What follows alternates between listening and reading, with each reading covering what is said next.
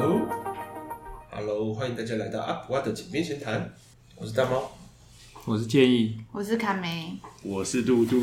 好啦，今天呃，就是刚好最近遇到朋友正在找工作，然后我们就发现，哎、欸，我好像没有真的找过工作。然后同时，哎、欸，我室友也没有找过工作，所以我们刚好就聊这件事情了。刚好因为有朋友认识，直接让我们毕业之后就直接进到他那个地方去工作。所以好像没有真的用过什么一一啊、104人力银行这些东西，然后去写这样的履历。然后后来我们就想到说，哎、其实学校没有教这件事情，哎，就从小到大，有人有跟我们讲过说，你面试该怎么样讲话，或者是哎、除了考大学的面试之外，考研究所，考研究所面试。可是真正在面对那个求职的时候，面试他们会问的问题是什么？你期待的待遇吗？或者为什么你想来我们公司吗？嗯。但我每次都觉得这个问题听起来就很废话。为什么来哈莱姆？我我需要钱。你有面试过吗？我有面试过。哦，那你面试的时候，他们问什么问题？问什么问题？哇，这真的是好久以前了。先讲讲是什么工作？哦，呃，我是因为我念社工嘛，然后，但我因为我大三升大四，因为社工都要实习，所以我其实那时候都是在基隆家福实习。那所以我还没毕业的时候，他们刚好有开职缺。然后就问我说要不要去面试，哦、所以我就去了。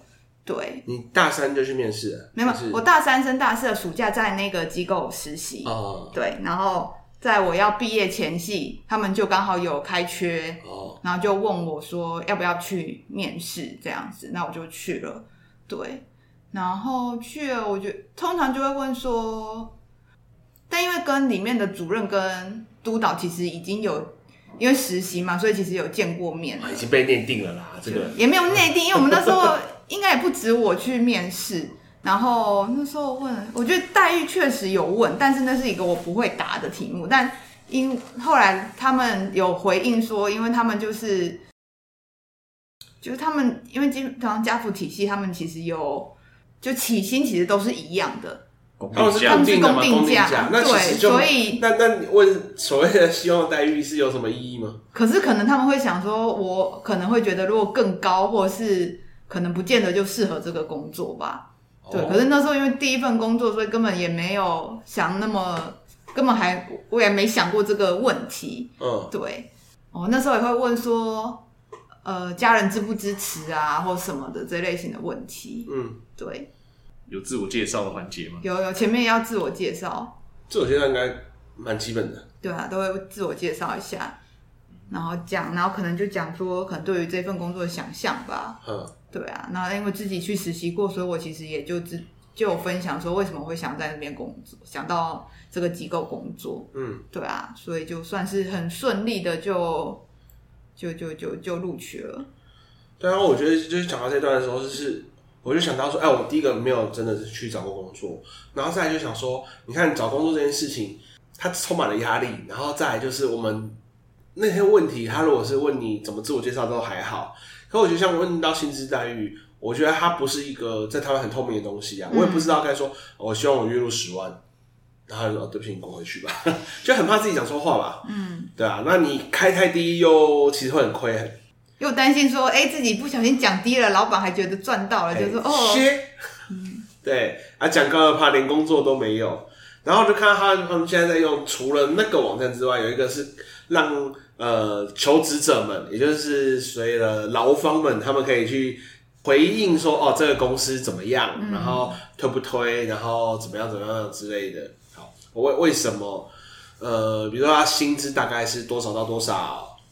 然后这个公司可能还有一些公司文化，嗯，然后或者是这个公司是老板可能很北烂、很叽歪，又会一直凹你加班。然后我就想说什么，呃，因为他好像有有一句话是，他有念了一句话给我听，他说日常班时每天工作八小时，日均八小时，嗯，然后说日均八小时是七天日均八小时，还是五天日均八小时？就是有没有周休二日？嗯，因为还有一件事情就是。加班这件事情已经被搞得很，当通讯软体越来越普及之后啊，就是回家还在还要接老板的讯息，嘿，就是回家之后还要接老板的讯息，因为我们就有聊到这件事情说，随着加班，呃，我有遇到我朋友，他是晚上，他就说有一次晚上七八点，就说我怎么晚上七八点还加班，这件事情是合理还是不合理？嗯，我说加班就有两种，第一种就是你上班都在打都打混摸鱼，所以你在下班的时间把你打混摸一东西补回来，嗯，合情合理。第二种就是惯老板一直叫你做事，反正你事情永远都做不完。然后所谓的责任制，但那个责任制，责任制是在台湾一个蛮常听到的一个讲法。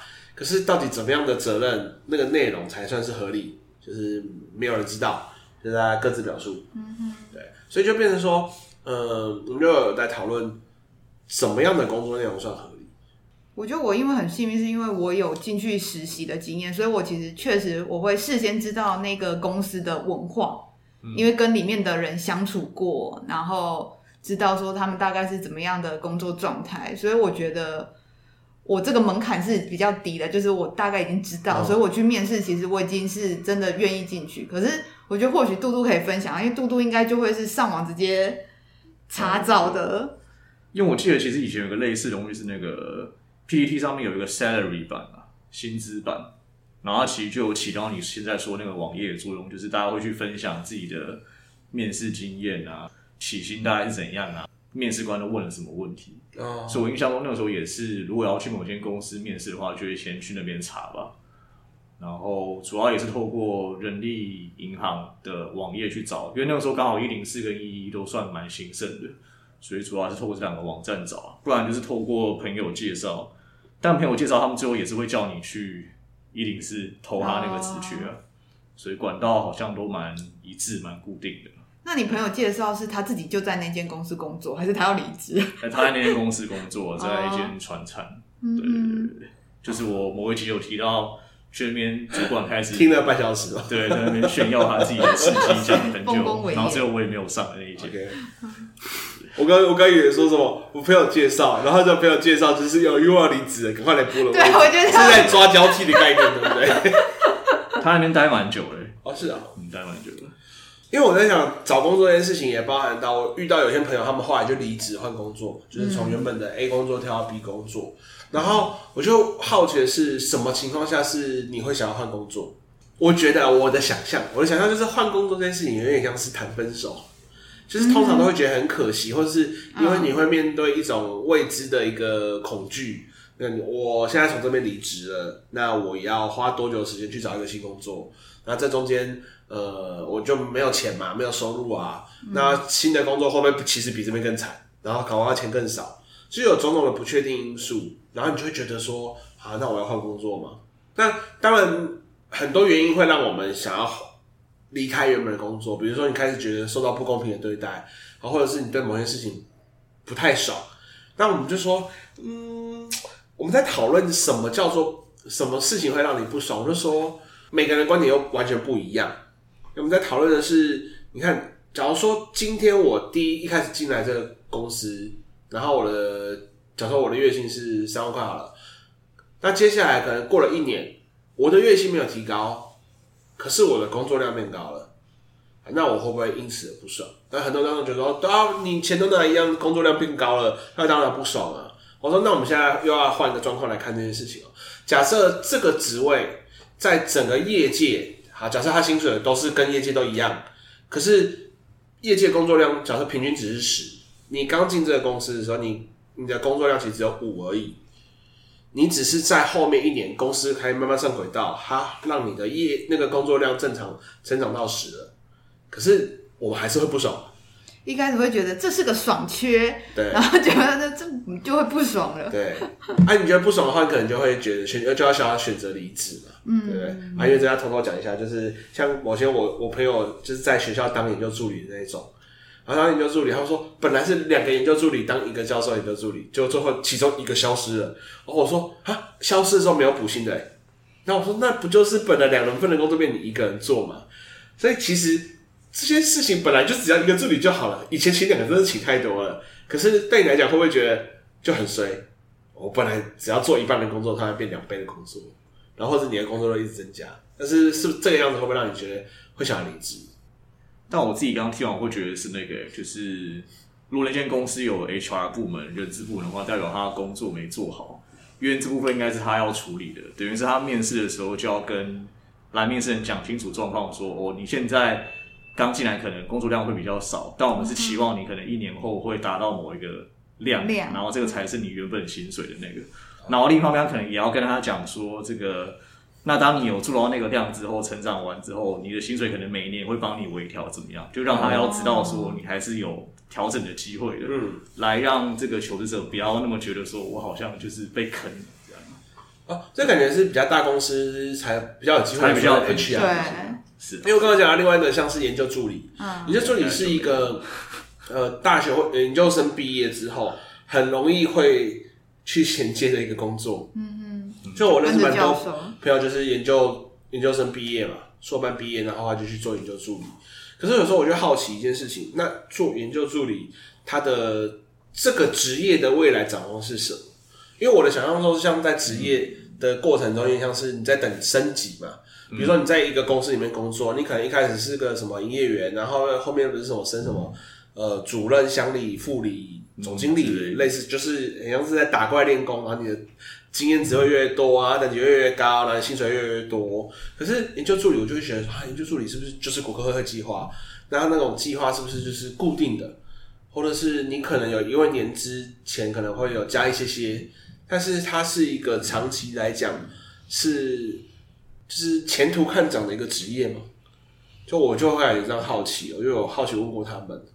但因为我们都没有人是研究助理，好、啊、像没办法回、嗯、回应这一题。身边即使有曾经是研究助理的，后来可能就会是做一些专案管理的工作。因为比如说他当研究助理的时候，就要负责管理一些东西嘛，哦、那他就比较能够去把这个经验应用在 PM 之类的职位上去做说明。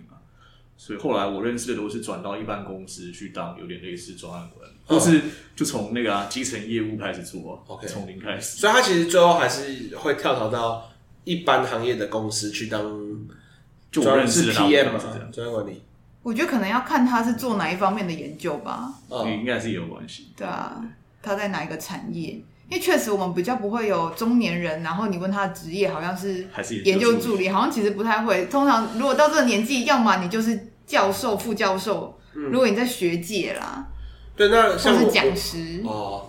那另外一个好奇就是，对于其他的公司来讲，专案呃研究助理这个工作，他在他的履历里面对你来讲会，你会认为他加分吗？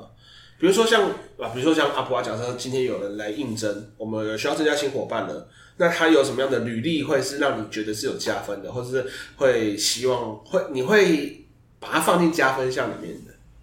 我觉得就要看他之前的工作经验吧，嗯、就是比如说他有负责过某些专案，然后那个专案内容可能跟公司的业务开发有关，那我觉得对我来说可能就会是一个加分的项目。专案什么样？什么意思？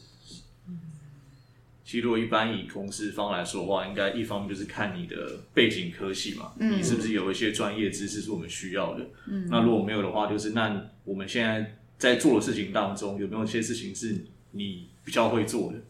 比如说，你比较会专案管理，或者是你比较会业务开发，嗯，或者是研究也学的，或者是比如说我们自己做议题研究嘛。那如果有一个研究能力很强，对，研究能力很强，你之前可能跟过几个教授做了不同的议题的一些相关的研究啊、填调啊，有这些就是能力，然后刚好公司没有这部分的人才，我觉得或这就会是我我们要考虑的啊。哦因为其实已经出社会之后，学历真的不是那么重要。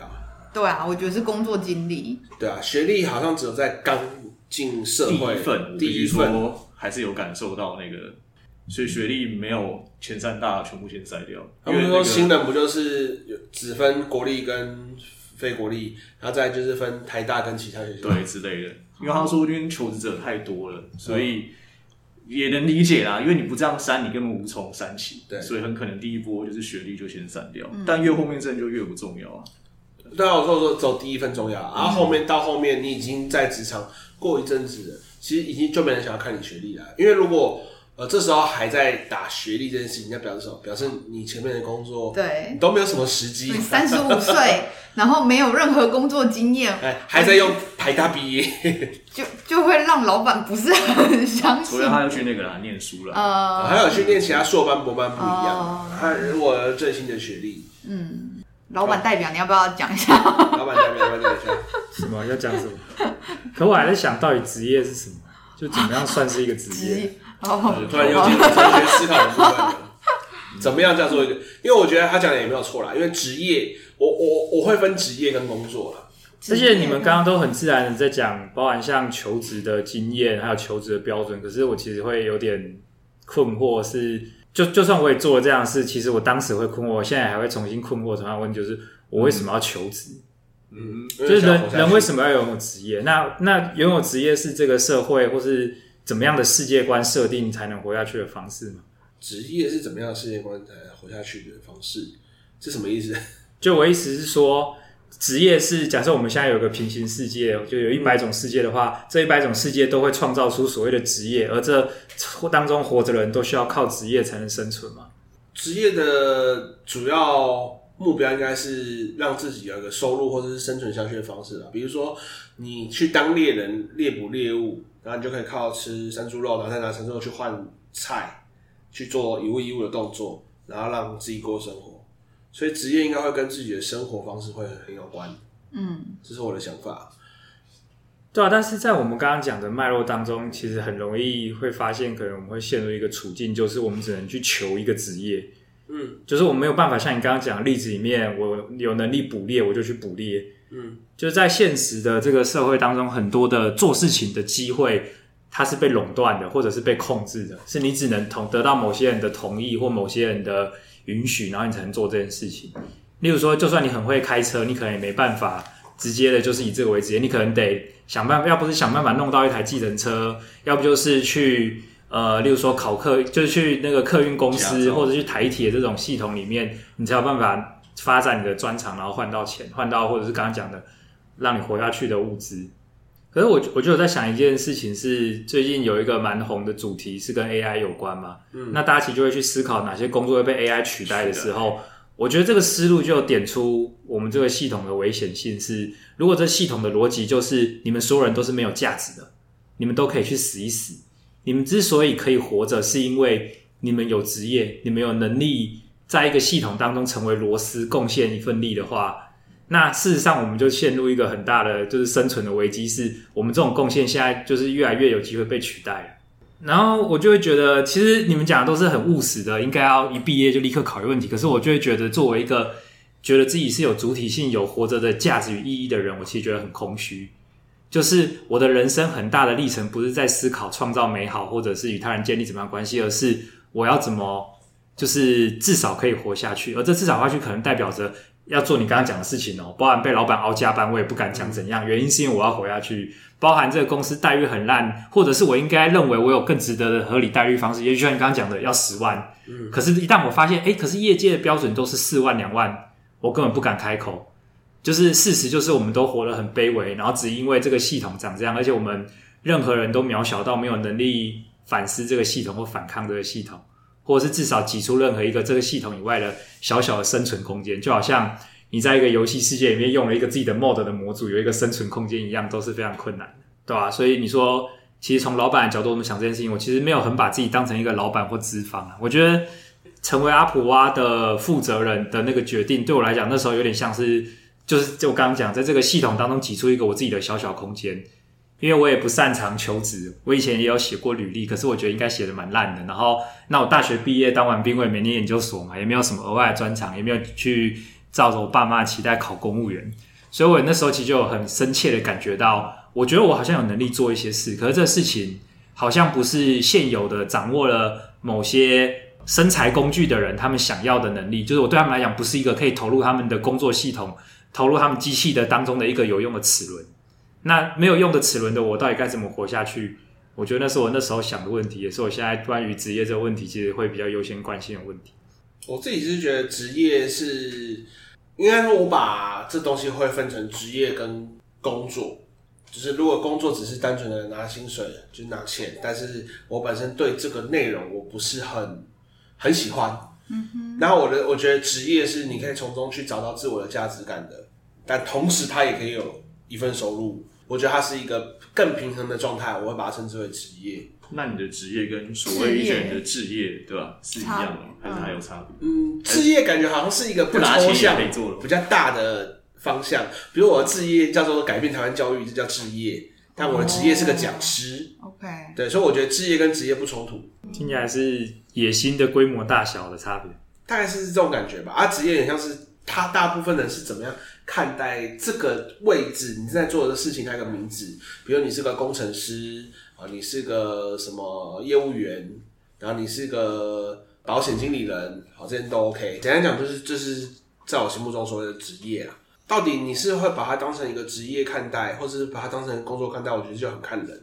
我我觉得我认识蛮多人，他是把目前他生活中，呃，他正在进行的职业，实际上我觉得他应该是在我的定义里面，他可能有点像是工作，嗯，只是为了钱。然后他做他他有工作，但是没职业。哦，对，有工作还没有职业。但我有点可是没有职业，你还很奇怪，对啊。所以我我还是有点难区分工作跟职业啦。可是。我自己在想，职业好像比工作更有一个特性，是工作好像更确实可以更零碎，或者是更创新，甚至在大家还不了解那个概念的时候，它就可以是一个工作。嗯，例如说，我可能会说我的工作是鼓励他人，那大家可能可以有点想象。可是如果我说我的职业是鼓励他人，其实很问号。就是没有这个职业啊，但我如果进一步的，就是这个社会开始接受鼓励他人是很重要，然后变成一个 title，例如说变成是智商师，对，辅导员，甚至是教练，那这样这个时候教练就变成是职业了。这样感觉工作是指工作内容，或者说，所以工作可能是比职业更早出现的吧？就是职业一定是工作，但是工作还不一定可以称之为是职业。像举例来讲，还有一个东西也是个例子啊。有的人这算不太道德，可是有人的工作可能是替犯罪集团去那个 ATM 领钱嘛，俗称的车手。车手，但我们好像不太会把车手称之为是一个职业，但是他似乎是这个人的工作，是一个不道德的违法的工作。所以职业我就会觉得有包含他这个工作内容是社会有经过理解跟认可的特性，就会称之为职业。而且我会选这种职业，是因为比如说职业有所谓的职业操守，可是我们不会说你有工作操守。比较像可能是工作伦理，好像也是类似，是工作伦理、职业伦理。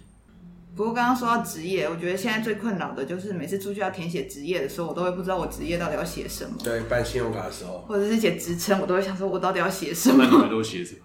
我还有写主任讲师啊，我就写讲师两个字。我会那类别要写什么？教育哦。如果还有教育，写教育。我会写，我会写教育。你通常游戏出现的比较少。但是有有的它的类别不是教育，它是写军工教。那那如果他写成军工教，我就会把我，我好像不是这个不行吧？我就会认定他讲军工教就是教师教师职业那种，而不是教育相关行业。嗯、所以那种我就不选。嗯，所以那种我就是想说，哇，那我觉得要要写什么自由业还是其他？对，我有时候会想说，这样我算自由业吗？可是自由业其实根本就是一个问号的，对啊，到底什么叫自由？到底什么叫自由业？或者有时候只能勾其他。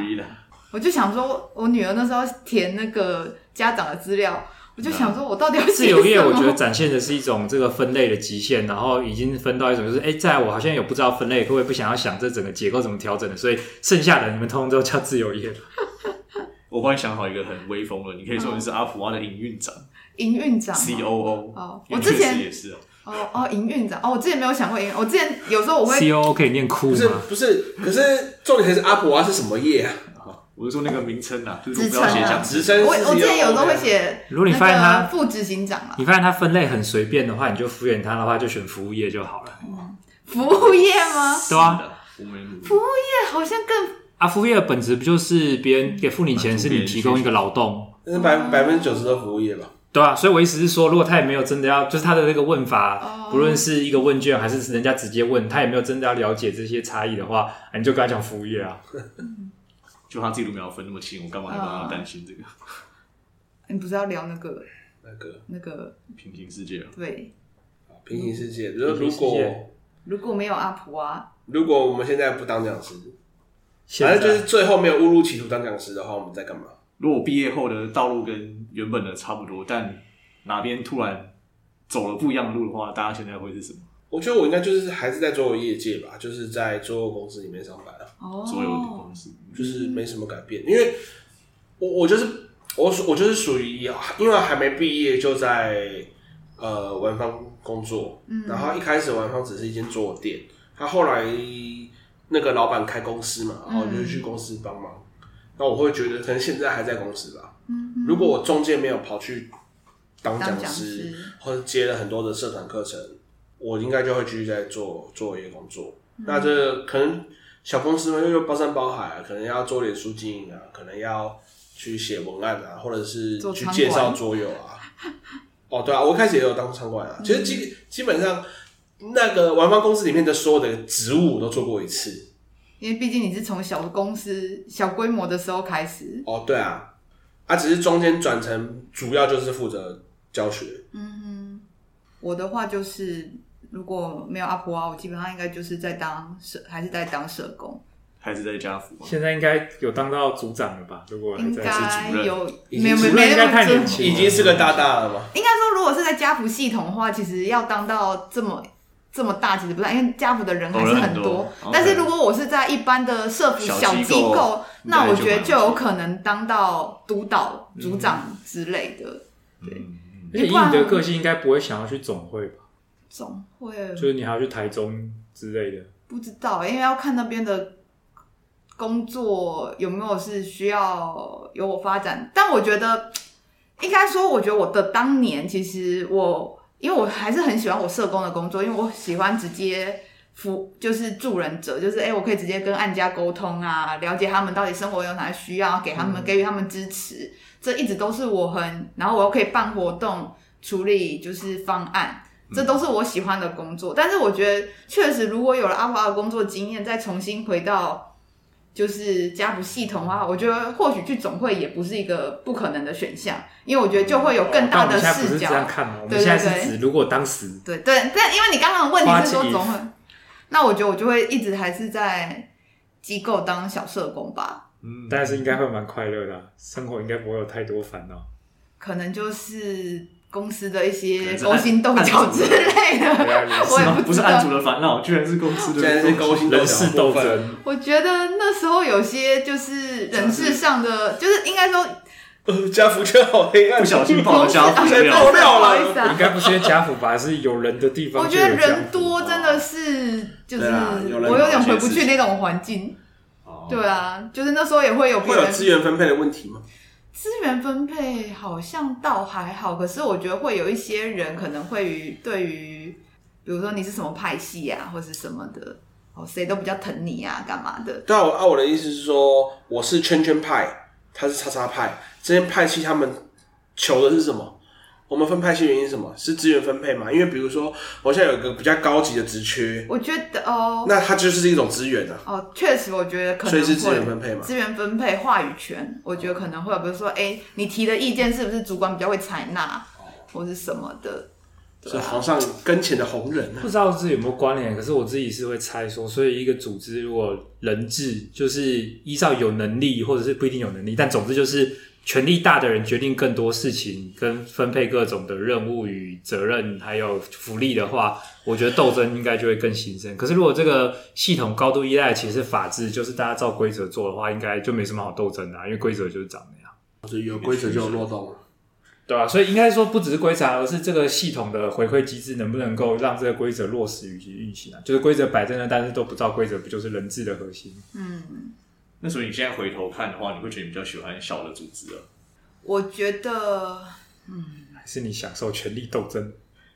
因为你刚刚提到说你会不太想回去那种环境。对啊，我觉得应该说，如果我要回去那种环境，我就会觉得，我就要放下那些可能对权力的一些追求或什么。我觉得我会活得比较开心，哦、就是专心做好自己的事，然后我可能也不去不太多太多跟。就是加入斗争，或是社交，因为我觉得当初的我其实确实是那个会，比如说，哎、欸，下班以后可能要跟人家聊天呐、啊，然后或者是中午吃饭就会跟人家窝在一起讲讲别人的坏话之类的。那我觉得那时候确实在那个当下，其实会满足了某些连接感的需求。嗯，可是我觉得在这么，我觉得我的成长啦，就是社会性的成长以后，就会觉得那些说人家一些什么的，其实。没什么意义，嗯，对，我觉得我更想做好自己手边的事情就好了，所以我就会觉得，哎，就是让现在的我其实没有特别觉得想要回去那样的环境啊。虽然说我觉得，因为自己经营公司跟给人家请，我觉得各有优缺点嘛，因为自己公司就要担心说，哎，死存亡，对，这种压力确实是很大。嗯、然后如果在一般的公司里面，嗯、我其实不用担心这件事情啊，就是反正时间到就会有薪水，嗯、对。但相对来说，我的自由或者是我需要承担的，就会是别的东西。嗯，那你们以前会那种下班时间接到赖的内容吗？就是突然有其他的工作丢丢过来？我觉得我那时候是会有，比如说家庭可能有事情要找，还是会，对啊。就就以前听你跟你那些同事们聊天起来看，我感觉他们组织不是那么的有界限，嗯，所以不只是时间，我觉得还有某些空间上也都不是很有一种，就是这样算上班，那样不算上班。空间是什么概念？就是晚上八点拿出来敲你们家门哦，不是这种啦，对吧？意思就是他们的工作也其实工作范围很窄，就也包含说他们社工还要会开，那时候有要开手牌车吗？哦，那时候要开，我我我那时候开自排啦。就就是他们还要会开车，要去载东西载人，然后要会搬东西，啊、要会办团康活动，要会主持节目，十八般武艺，要对啊？就是这是十八般武艺啊。我们那时候还会修冷气、修马桶。呃，这个有点浮夸，但简单来讲，就是说，社工要会做的事情，基本上你去应征一个公关公司，你要会做的事情，其实全部都包含在内。所以我自己有想说，我之所以能够创业，我觉得也可能也要归功，就是之前这一份。对啊，因为我比如说像我现在为什么负责管理专案，是因为我以前有管理方案，就是所以抓预算那些，我从以前就工作经验就在累积。然后比如说我要跟现在的可能要跟委托方沟通，我以前就是跟各种人沟通嘛。所以，我就会觉得，对我之前的工作的磨练，对于我现在创业其实蛮有帮助的。对，因为什么都要会。原来是家福训练出来的，其实不只是家福啊，其他地方的社工也大部分是这样的处境，因为人被迫要学会各种事情。对啊，所以我以前就会要学会开车。难道是个仅次于便利商店店员的？我觉得差不多。台湾最强的职业，便利商店店员。我也觉得便利商店员也蛮强，蛮厉害。所以社工其实是社会工具的缩写。哦，原来是社会工具，社会社会工具人，社会工具人好强。社会上有需要什么工具人，就是你们。因为我觉得现在很多人在抱怨就是赖这件事情，就是已经下班了，然后会有赖讯息过来啊。那当然，老板也可以说没有，我只是想到先讲。啊，你可以明天上班再处理，可是你只要下班时间接到内容，那个心情就不一样。嗯，或者是像如果以我的个性，我是看到然后我现在可以处理，那我就会先处理，那就会变成我的，我在我的下班时间再处理上班。那有些人就会觉得他不能接受，所以以前好像有曾经有一段时间，政府有说要推动什么下班之后传单算加班。哦，但我觉得好像很难。很难界定啊，嗯，对啊。那老师，因为老师有这样的状况嘛，老师现在都是被家长加那个群组啊，就是什么，他们家长都要求要开班级家长赖群组，然后或者是要讲你赖，怎样？现在好像老师们就在避免这件事情的，就是看那个老师自己敢不敢划界限。对啦，老师敢划界线就 OK，老师不敢划界线，那就是半夜三点会有赖问你说，请问一下那个小明明天是穿运动服还是制服？半夜三点。我说的不夸张哦，是三点，嗯、就是真的有发生这样的事情。嗯，就是然后别人都应该随时是，就老师应该随时 stand by。我觉得这点就是老师有点有点可怜。那划清界划界限这件事情又不是每个人都会的，或是厘清界限更是不是每个人都会的。嗯，那如果有这种缺乏的话，就意味着它其实可能是一个社会的需要，也可能有潜在的商业性，就是你提供这样子的教学或服务，可能是有人有兴趣的。可是我提供这样的服务，我没有多薪水，没有多薪水。不是我意思说，不是说老师提供这服务，而是说，哦、如果其实老师是一个，或者是不止老师，也许社工也是，他们在界限上可能会有很高度的需要被锻炼，来确保他们的权利不受侵害的话，这可能是一个有服务需求的事宜。你说应该有个事业来教他们如何划清界限，还可以帮你变成职业哦，从工作变职业，这些取个名字就能变职业，例如说界限管理师。哦，界限管理师。就是哎、欸，你们组织有需要介管一下，那我推荐这个我们这个公司提供这个服务，建议介管师，对，介管师来协助你做界限管理。因为像我女儿他们现在因为念幼幼班嘛，那老师其实就他就有，比如说他们会有开社 FB 社团，就是说，就是老师们就会把照片丢上去，他们在学校的照片就会丢上去。哦、那所以老家长们看到想要下载，就自己下载。然后另外是他们就会，他们没有另外开赖群组，可是老师就会讲好说。如果你想要知道孩子在学校状况，你就在什么时间到什么时间打电话到学校，老师在这个时间可以服务你。这样蛮好的啊。对，因为比如他们睡午觉时间，他们不需要管小孩子了，就是小孩子在睡午觉，他们就有时间处理班务，然后所以家长如果有需要，就那个时间打去。然后或者我们接小孩的时候，老师其实就会跟我们每个家长。就是如果有小朋友特殊状况，是其实就有可以对话的管道啦。所以说，我觉得这这也凸显出说，这听起来就是一个组织。像你刚刚讲的例子里面，是这个幼儿园本身的系统，嗯，管理者就应该做的事情，而不是放任老师自己去面对这种问题，嗯、然后没有原则的处理方式。哎、啊，觉得他们就可以说，哦，我们学校就是怎么样处理的，对啊。所以我觉得不照规则，不论是内部的规则还是法规，其实都是很大的问题。因为规则如果不照规则的主张是说这规则不合理的话。那等你等于是你让这个不合理没有被修正，嗯，啊，你有照规则的话，就是如果其实是合理的，但是是因为你懒惰的话，那本来就是自己的责任，嗯，所以不照规则，不论那个规则合不合理，我觉得都是对组织或对社会来讲是一个蛮严重的警讯。对，让我想到以前我们家服的是，因为我们比如我们要面对案家，那就是我们服务的对象，那有些时候会就是组织其实并没有明讲说我们到底能不能加。就是这些案家的 line 哦，对，那这其实就会变成社工员自己决定这一件事情，然后，然后或者是每个不同的社工员的线可能不太一样，嗯、那也会有服务的家庭会说，哎，以前那个社工老师都让我加，为什么你不可以？嗯、那就会让社工会很为难，就有些人会觉得，因为我觉得确实每个人的对于工作态度不太一样，有些人可能，但我觉得没有绝对的对错，有些人会觉得。嗯我都贡献给工作，所以下班后我也愿意为别人处理。但有时候就会凸显出，好像另外一派比较划清界限的人，好像比较无情还是什么的。嗯，我觉得这就，嗯，是门功课。对啊，可是就我是觉得这还有一个做法也蛮有帮助的吧，就是说大家遇到困难的时候，这个组织的伙伴有没有信任关系，是可以把它当案例拿出来讨论。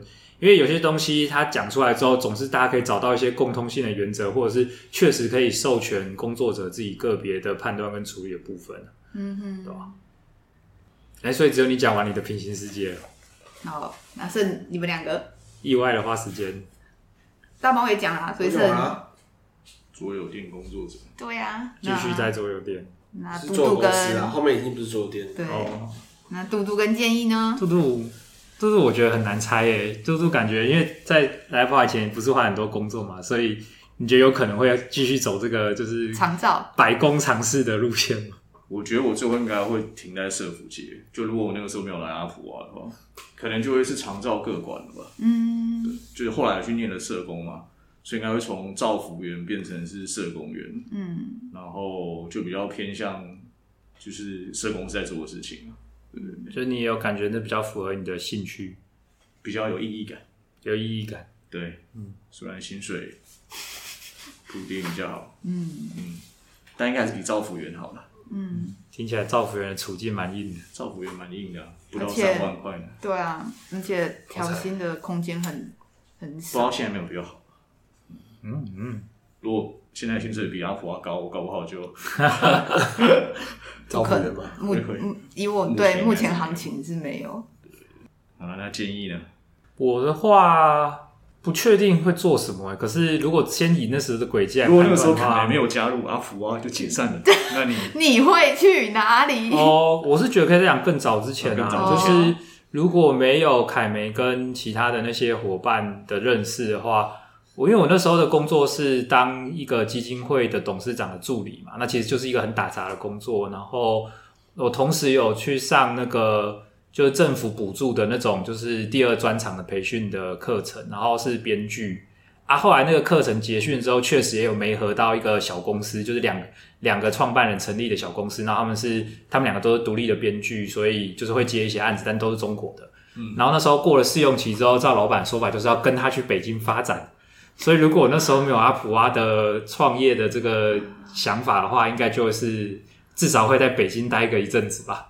我们同学国中同学会就说：“哎、欸，你们最近有人看到建议吗？他好像去北京了之类的。对啊”那应该后面人生轨迹无论如何都有蛮大影响吧？因为接触的人事物、文化、嗯、工作内容什么就会完全不一样，对吧？嗯，感觉变成什么最佳编剧？我是不知不知道啊。我可是其实老实讲，我并没有觉得我在编剧的方面很有天赋。哦，我只是觉得就是写故事、说故事是我喜欢的事情。然后其实那时候老板提出的，老实讲，不管阿普华这边，我对那个工作本身有一些考虑，就是老板提出的一些要求，我其实有时候也会觉得不是那么好达到，或者说我不是很能理解。